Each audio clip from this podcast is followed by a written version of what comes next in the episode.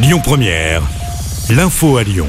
Bonsoir à toutes et à tous. Dans l'actualité, une action coup de poing ce matin à Lyon. Des activistes écologistes ont bloqué la M7 pendant plusieurs minutes. Neuf militants se sont assis en plein milieu des voies au niveau de confluence dans le sens Marseille-Lyon. La police a finalement évacué les militants. Ces derniers réclament des actions sur la rénovation énergétique des bâtiments.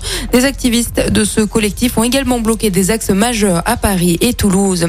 Une école maternelle de la métropole de Lyon fermée aujourd'hui en cause la présence de rats. Ça se passe dans l'école Frédérico Garcia Lorca à Vaux-en-Velin. Les vestes sont grignotées, les odeurs sont difficilement supportables dans les couloirs depuis la rentrée en septembre. Hier, un rat s'est introduit dans une classe. Les enfants ont été évacués dans la cour. Une expertise doit être menée et une opération de dératisation est envisagée dans le courant du week-end. L'immeuble qui s'était partiellement effondré à Chaponneau va être démoli. L'annonce a été faite par Damien Combé, le maire de la commune. La décision a été prise après les résultats de deux expertises. Pour rappel, un mur de ce bâtiment de deux étages s'était effondré mercredi matin sans faire de victimes. La démolition pourrait intervenir dès la semaine prochaine à partir de mercredi. Le périmètre de sécurité a été renforcé dans le secteur. Dans l'actualité également, la conductrice du car scolaire percutée par un TER au passage à niveau de Milaz dans les Pyrénées-Orientales en décembre 2017.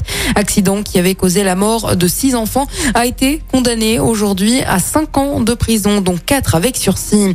La RTE alerte sur un risque élevé de en France en janvier. Annonce faite par le gestionnaire du réseau RTE. En cause, un redémarrage plus lent que prévu des réacteurs nucléaires EDF à l'arrêt.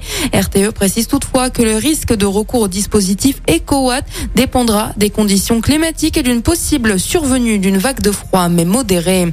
Une indemnité carburant travailleur pour la moitié des ménages français. Elle sera mise en place au 1er janvier. Une nouvelle aide ciblée pour les Français. Une annonce faite par Elisabeth Band dans le journal Les Échos, alors que la ristourne sur le litre de carburant est passée de 30 centimes à 10 centimes ce mercredi.